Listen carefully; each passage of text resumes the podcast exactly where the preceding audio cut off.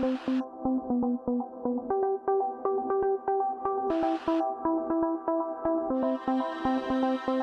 10.000 kilómetros en bicicleta desde el Cairo hasta Ciudad del Cabo.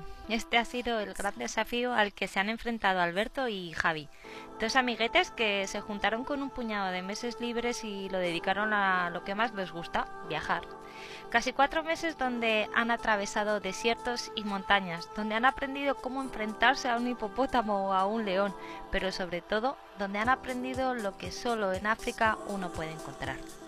Ellos son simplemente geniales y en esta entrevista te van a contar la verdadera realidad de su historia, con sus momentos de subidón y los de bajón, tal cual ellos la han vivido, sin medias tintas. Y es que han saboreado momentos gloriosos donde han conocido a gente increíble y visitado lugares espectaculares, pero también han sufrido, han tenido miedo y se han hartado de dar pedales. 10.000 kilómetros dan para mucho, así que ya te adelanto que aquí solo vas a encontrar la primera parte, hasta que llegan a divisar el Kilimanjaro. La segunda parte estará disponible la semana que viene y será igual de intensa que la primera, te lo garantizo.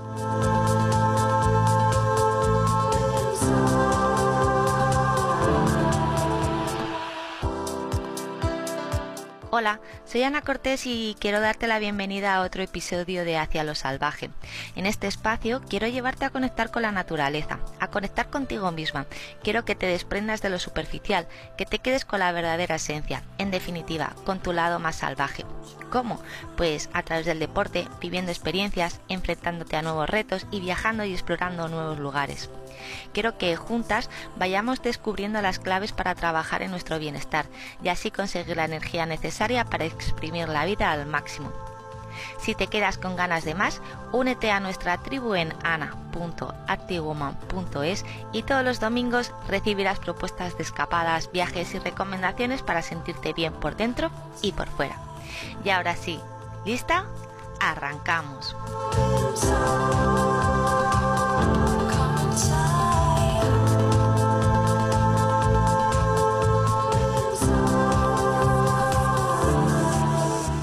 Hola Alberto y Javi, bienvenidos al podcast de Hacia lo Salvaje. ¿Qué tal estáis? Hola, ¿qué, tal? ¿Todo bien? ¿Todo bien? ¿Ya tenéis el culo y las piernas recuperadas después de todos los kilómetros que habéis hecho? Eh, pues eh, en realidad no, porque hoy hemos subido a Table Mountain, que está aquí en Sudáfrica, es uno de los sitios eh, más míticos que hay que subir y la verdad que tenemos las piernas peor que con la bicicleta, pero bueno. No os podéis estar quietos, vamos. No, la verdad que no. Había que aprovechar, supongo, pues esos últimos días en, en África. Habéis atravesado de norte a sur todo el continente, 10.000 kilómetros en tres meses y medio. Enhorabuena, chicos. Muchas, Muchas gracias.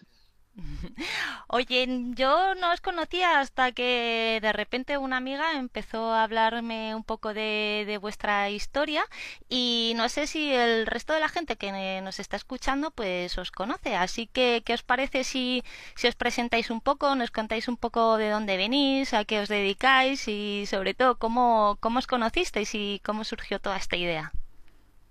Bueno, pues eh, algunas de las cosas que, hacemos sí que son en común. Bueno, nos conocemos hace pues, unos seis años ya eh, y trabajamos en lo mismo hace un par de años. Trabajamos de guías turísticos por, por Europa. Es lo que nos ha permitido también tener estos cuatro meses de, de vacaciones.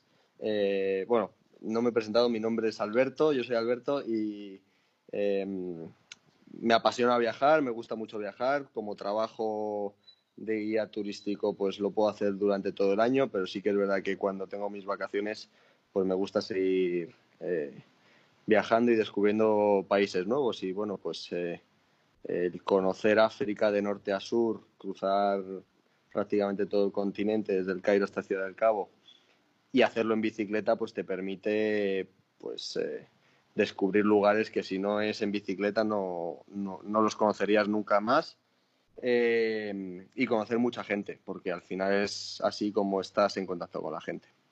Pues nada, yo soy Javi, eh, también trabajo, bueno, como ha dicho él, somos compañeros. nos conocemos porque, eh, bueno, yo fui novio de su prima y, eh, bueno, pues mi relación con su prima terminó, pero hicimos buenas amigas él y yo y ahora hoy trabajamos juntos. Y bueno, pues lo, mejor de este trabajo, una de las mejores cosas que tiene es que pues puedes trabajar muchos días cuando las épocas son fuertes, pero en las épocas que pues baja el turismo en Europa, que es donde trabajamos nosotros, eh, pues puedes juntar cuatro meses de vacaciones, por decirlo así, ¿no? Entonces él me propuso esta idea yo pensé que tenía la capacidad de hacerlo, eh, las posibilidades de hacerlo en tiempo, en dinero y en todo, y pues hay veces que no puedes decir que no. A mí me encanta la montaña, me encanta la naturaleza en general, pero la verdad que nunca había hecho nada en bicicleta. Y este, eh, bueno, pues este verano eh, me compré la bicicleta porque, bueno, pues mi chica me dijo que si iba a ir a África cuatro meses en bicicleta, no tenía sentido no hacer un viaje un poco más corto antes, ¿no? Eh, sí, la verdad es que puso un poco de coherencia al asunto, sí. Sí, por suerte le puse un poco de coherencia al asunto, sí, y bueno, pues eso, me fui a Estados Unidos, hice 10, 12 días en bicicleta y eso es todo lo que he hecho en bicicleta hasta que empezamos el 11 de noviembre a andar por Egipto. Bueno, pero ahora ya supongo que habrás cambiado de idea, ¿no? Porque después de 10.000 kilómetros, la bici yo creo que sí o sí se ha debido de convertir en tu gran amiga. Bueno, eh, sí, digamos que eh, le he cogido mucho cariño a la bicicleta, es un... y, bueno, a veces cariño y a veces no tanto cariño, porque al principio eh, me dolía bastante el culo, la verdad. Los primeros dos semanas eh, lo pasé fatal, lo pasé fatal con el culo, eh, porque bueno, no he preparado nada para hacer este viaje, o sea, no más allá de irme de vacaciones unos días en bicicleta, mm, normalmente o lo que yo he visto o lo que he aprendido con Alberto en este viaje, ¿no? Pues la gente lleva un sillín especial o más o menos especial, no suele ir con un maillot de ciclista como nosotros vemos en la Vuelta a España o el Tour, eh, una serie de cosas, ¿no? Y yo iba con un maillot, eh, con un sillín normal, y entonces esos pequeños fallos por no prepararlo, pues me han hecho un poco de villa. Pero ya estoy pensando en hacer otras cosas en bicicleta. Aunque mezclando, aunque mezclando otras actividades, pero sí, ya es parte de mí, en cierto sentido, ¿no? Sí, era una de mis preguntas, ¿no? Que si habéis hecho algún otro ciclo viaje antes, pues porque es una gran hazaña, ¿no? Cruzar de todo, todo África de norte a sur, ya no solo por la cantidad de kilómetros, sino por las diferentes, em, eh, dijéramos, climatologías que, que habéis tenido que cruzar, los diferentes terrenos, desiertos, montañas.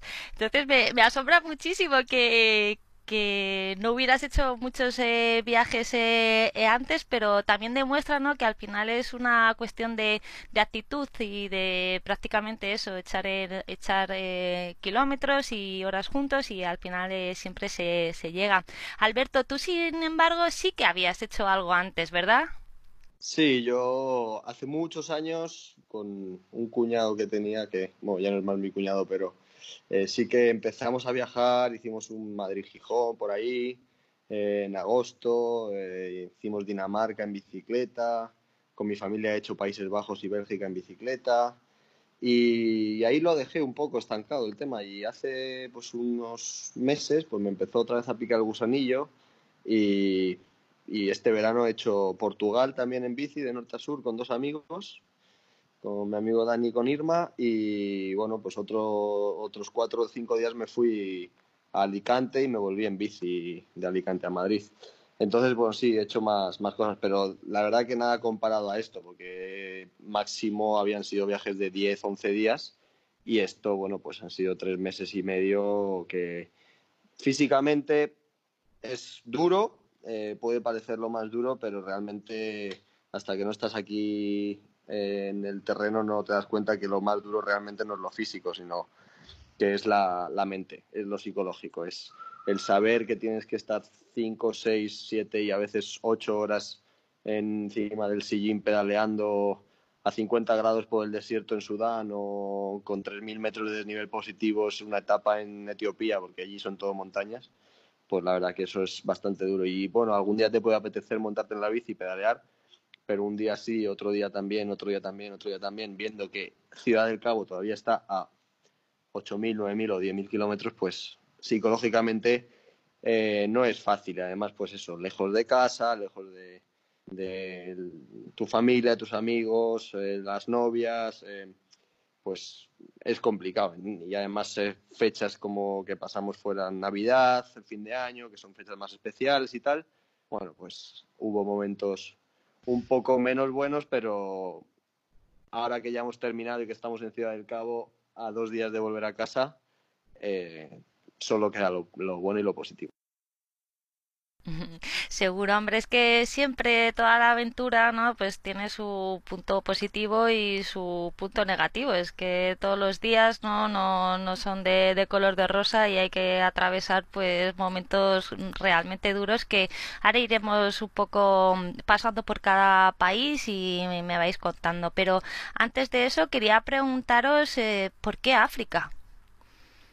Bueno, pues eh, como fui yo un poco el que propuso el viaje, pues te respondo yo, porque yo sí, pues hace años sí quería hacer algún gran viaje en bici y tal, y, el primer destino fue Madrid-Pekín, salir de casa y llegar hasta Pekín, que más o menos son 12.000 kilómetros, esto han sido casi 11.000, y es más o menos lo mismo, la misma distancia. O sea, en el mapa lo ves y parece más, pero al final no, no, es, no es, es muy parecido. Y cambiamos de idea pues por la época del año, porque el viaje por nuestros trabajos tenía que ser en el invierno en Europa eh, y el invierno en Europa es el invierno también en Asia y es bastante duro por el frío. Así que bueno, pues busqué una alternativa y dije pues Cairo, Ciudad del Cabo. Y, y ya está, fue por eso, nada más. Bueno, pues ha venido muy bien para evitar el coronavirus, ¿no? Ya ves. estamos pensando en quedarnos por aquí, no volver. Sí, aquí estamos. Pero es, curioso eso, ¿eh? Es, increíble que cuando vas a África te digan, cuidado con esto, cuidado con lo otro, cuidado con... Y el problema, de repente, puede estar en cualquier parte, ¿no? A la vuelta de la esquina, en cualquier ciudad civilizada o supuestamente súper desarrollada, ¿no? Sí, totalmente de acuerdo. De hecho, quería preguntaros cuáles eran vuestros miedos iniciales antes de emprender este viaje y luego si se han materializado, porque a mí siempre me pasa que me genero como una serie de ideas en la cabeza que cuando luego ejecuto esos planes, pues eh, son miedos o barreras mentales eh, infundadas y que luego a, medida que va pasando el tiempo te das cuenta que van apareciendo cosas del día a día que ni siquiera te habías planteado ¿no? en, en casa pensando en el proyecto? Lo primero que pensé es, dije, ¿de verdad me voy a ir en bicicleta cuatro meses? o sea, fue como que dije, ¿de verdad me voy a ir cuatro meses en bicicleta? No, mi familia o se va a olvidar de mí, ¿no? O se va a acostumbrar a vivir sin mí.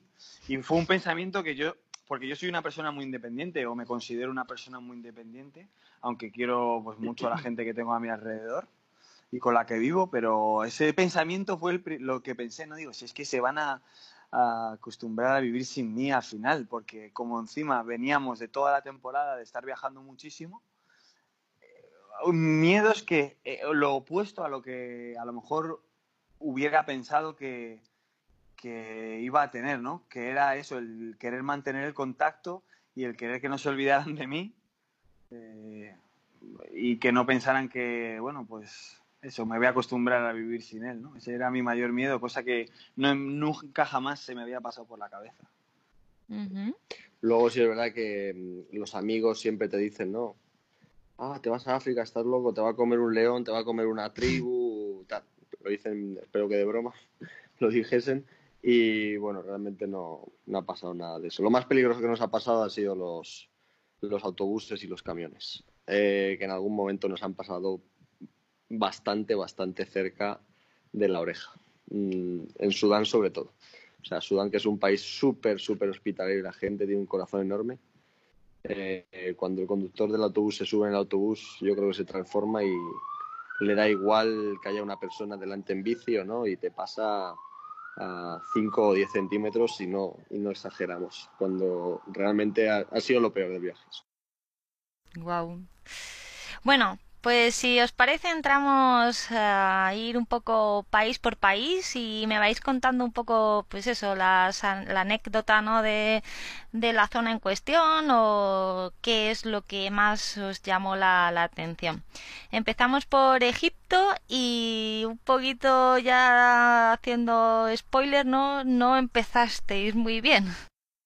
No, la verdad que no, no empezamos nada bien. El viaje no empezó nada bien. Llegamos a Egipto y el primer día fuimos a sacar la visa de Sudán, todo bien, nos la dieron en cuatro o cinco horas, que está bastante bien para lo que habíamos leído y oído. Y al día siguiente ya empezaba nuestra aventura. Montábamos la bici, salíamos súper felices, íbamos a las pirámides a bueno, pues hacer la típica foto lo más cerca posible de ellas. Y bueno, pues hacíamos 90 kilómetros, mucho calor, mucho tráfico, mucha contaminación, muy complicado todo. Y bueno, pues llegamos a un sitio en donde la policía nos escoltaba, porque en Egipto te escolta la policía, va siempre contigo detrás con un coche y te obligan a dormir en hoteles. No te dejan dormir en otro sitio. Tienes que ir a un hotel para estar a salvo, seguro, lo hacen por seguridad. Y cuando salíamos a cenar, pues eh, a la vuelta, caminando, ya habíamos dejado la bici y todo, pues una moto se chocó contra un tuk-tuk y una bici, la moto se vino contra mí y bueno, pues me hizo una herida en la pierna. Y íbamos con dos chicos de ahí del hotel, uno de ellos era el, propietario y un amigo, y nos llevaron rápidamente al hospital y me pusieron cuatro o cinco puntos de sutura y, y tuvimos que estar tres o cuatro días parados para que nos abriese la herida. Y bueno, pues empezó fatal. Y como dice Javi, como decía Javi aquellos días, que cuando un viaje empieza mal, ¿no? Significa que va a terminar muy bien y, así ha sido. Bueno, no, no tiene exactamente por qué, pero era una señal de o nos volvíamos a casa o bueno, simplemente se ha terminado nuestro viaje, ¿no? Está claro, es una señal. Le han hecho un agujero a Alberto como una moneda de dos euros en la pierna, está claro que nos tenemos que volver. O bueno, simplemente hay que tener un poco de paciencia y esto va a ser una gran aventura. Pero el primer día, Sí. Sí. o sea, es increíble. Sí, no, era como, no me lo puedo estar creyendo, ¿no? O sea, no, no me han dejado ni, ni arrancar, pero bueno, igual ahí agotasteis vuestra dosis de, de mala suerte el primer día ya para que el resto no fuera como, como la seda. Casi, casi sí fue así, porque el poco después, eso, eso fue en Egipto, sí. Luego, luego vino Sudán. Claro, después de eso eh, fuimos en transporte público, ¿no? Y eso fue montarnos en un tren, ¿vale? Hasta ahí todo bien, y luego teníamos que montarnos en un autobús hasta la frontera con Sudán. Pues estuvimos como seis o siete horas deambulando por la calle hasta que encontramos el, el autobús donde paraba y, y los autobuses son como en Europa, de 55 plazas, salvo que solo caben 10 personas dentro, porque había tantas cosas, tenían tantas cosas metidas dentro del, del lavadoras, ¿Qué me eh, dices? animales, todo Sí, lo que sí, te sí. puedas imaginar dentro Nuestras bicis del autobús también, y nuestras bicis en el del pasillo. pasillo. ¿Y vosotros fuera, eh, enganchados a las ventanas o ibais dentro? Eh, bueno, nosotros embutidos en los asientos Con cajas de con cartón por de, encima de, la cabeza. con cajas de cartón con mercancías encima de la cabeza. Y un cartel que ponía Welcome to Africa. Directamente. Sí, sí. Una aventura más, o sea que sí, una cosa más a contar. Bueno, entonces estáis ya en, Sudán y empezáis ¿no? a pedalear por el desierto de, Nubia y también a hacerlo a orillas del, Nilo. Contarme un poco, ¿qué es lo que más os llamó la atención de este país? Bueno, pues eh, por suerte el viento soplaba casi siempre de, de cola, o sea, nos empujaba, así que bueno, pues y es bastante llano, así que en ese sentido bien. Lo que pasa que el calor era bastante fuerte, entre las once y media, doce de la mañana y las dos, dos y media solíamos parar. Madrugábamos un poco para, para coger esos, esas horas de no tanto calor y poder hacer esos 120, 130 kilómetros. Y lo mejor de Sudán, la hospitalidad. La- siempre, pues si lees un poco otros, otra gente que lo ha hecho y ha estado por allí, pues sí, sí que hablan de la hospitalidad de los sudaneses y tal, ¿no? Y es verdad, o sea, nos ha pasado de estar tomando un té y llegar una persona en un coche y decir, ya está todo pagado, ya os invito, llegar muertos de sed a un sitio que son como oasis en los cuales tienen bebida fría y en este caso también tenían pescado frito y decirles y comer, claro, nos servían directamente el pescado sin pedirlo porque nos verían muertos de hambre y a la hora de marcharnos pedir la cuenta, ¿no? Decir cuánto y el propio chico del restaurante de, ese, de esa pequeña cafetería, pues decirnos no, nada y o sea que nos invitaban y, ese tipo de cosas, ¿no? Ir a, ir a buscar sitio donde dormir en un pueblo, en un poblado y que pues te acojan y te den cama y te den comida y te den ducha y todo. A su manera, claro, la ducha, ¿no? Con cubos de agua y tal. Pero bueno, pues es la hospitalidad lo mejor de, Sudán. Y lo peor, el calor y, el, eso, el tener que cruzar el desierto ha sido lo peor. Y tener que beber agua de la, de la botella de la bici a 40 grados el agua. Que, pero vamos, hay que beberla porque si no te, te deshidratas. Te deshidratas, claro que sí. Y pasasteis a Etiopía y cambiasteis totalmente del desierto a la montaña. Y de Etiopía, sin embargo, os habían hablado bien y también mal. ¿Cuál fue vuestra experiencia? Eh, pues muy buena. Eh, fue muy buena. Bueno, hay un grupo eh, de, de, WhatsApp que se llama Cairo to Cape Town. Y si te vas encontrando a alguien, ¿no? Nosotros tuvimos la suerte que nos encontramos en Sudán o en la frontera. ¿En dónde era? Sí, entre Egipto y Sudán. ¿Cómo se llama el.? En Asuán. En Asuán, eso. En Asuán nos encontramos unos ingleses que nos dieron ese.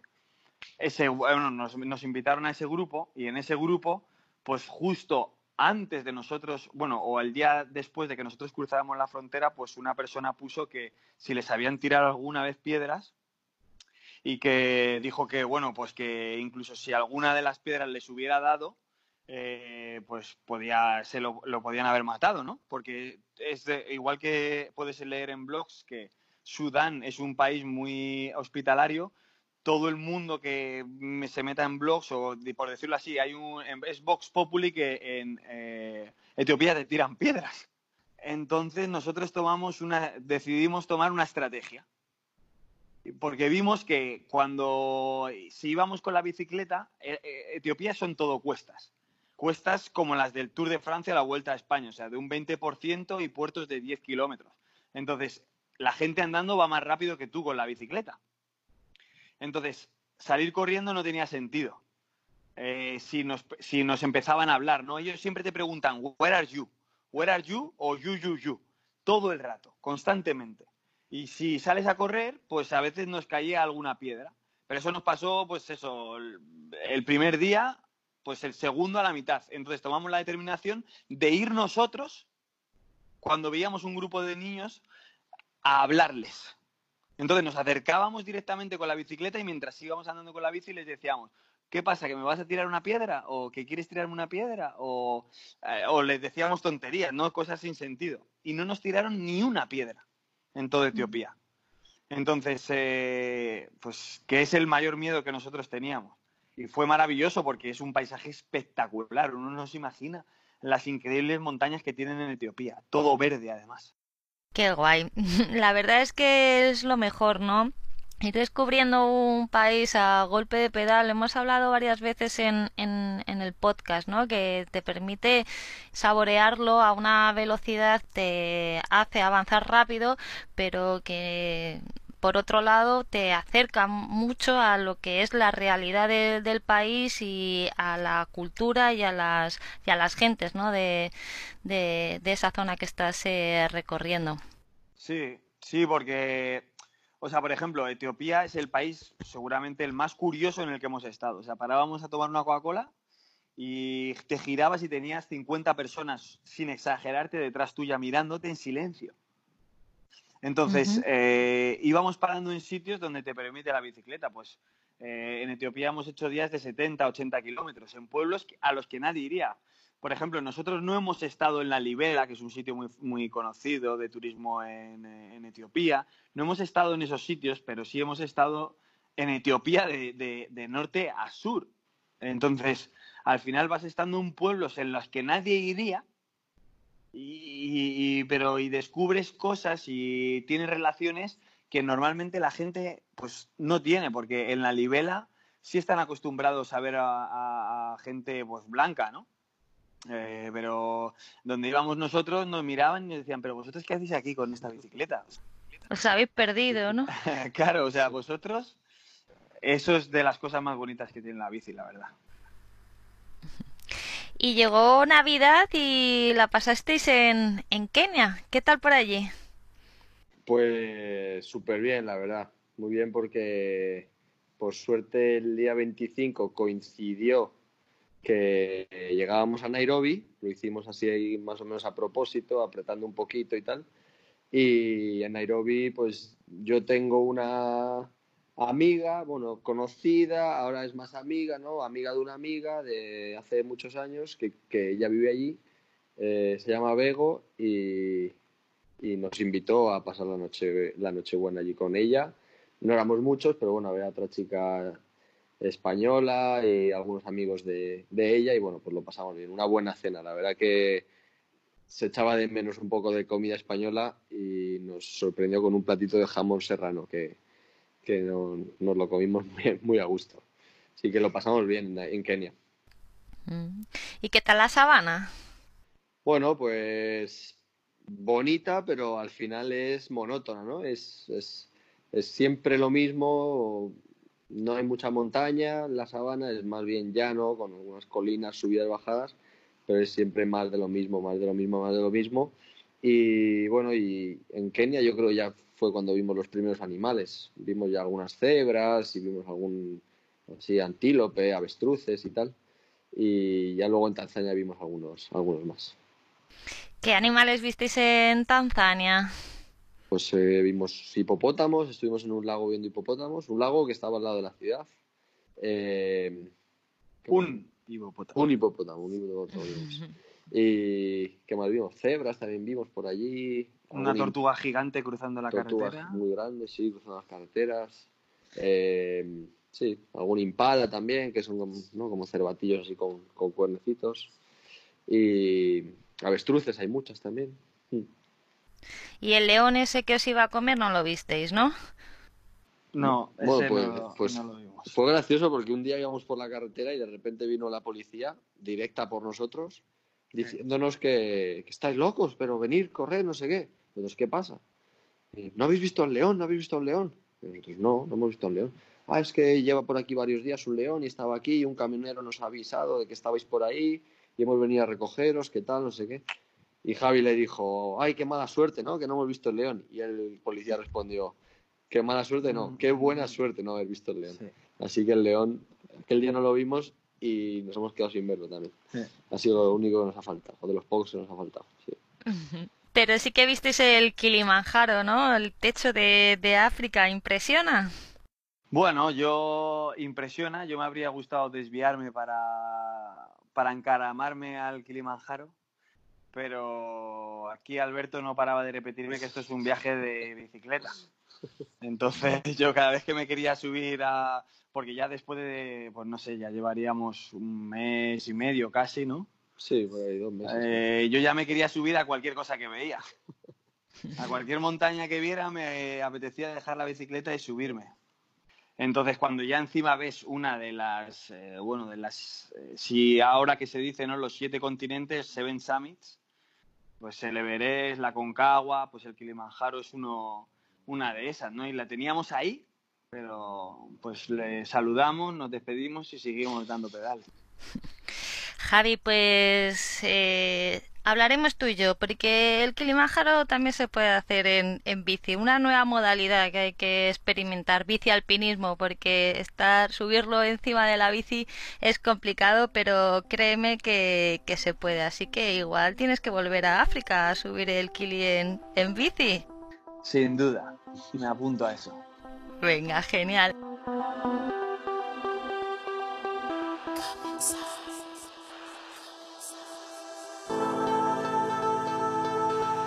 Y hasta aquí el podcast de hoy. Recuerda que la semana que viene estará disponible la segunda parte. Si te ha gustado, no te olvides darme un like o valoración para poder llegar a más gente como tú. Y si te quedas con ganas de más, apúntate a la tribu en ana.activewoman.es y recibirás más propuestas de viajes y artículos interesantes. También te recuerdo que seguimos en búsqueda y captura de chicas para formar el equipo y subir el Kilimanjaro en bici en octubre. Si necesitas más información, escríbeme un email a ana.activewoman.es. Por último, decirte que en el artículo del podcast te incluiré un link a Bike Experience Tours para que eches un vistazo a los viajes en bici que tenemos por todo el mundo. Y nada más, como siempre, me despido hasta la semana que viene deseando que sigas tu camino hacia lo salvaje.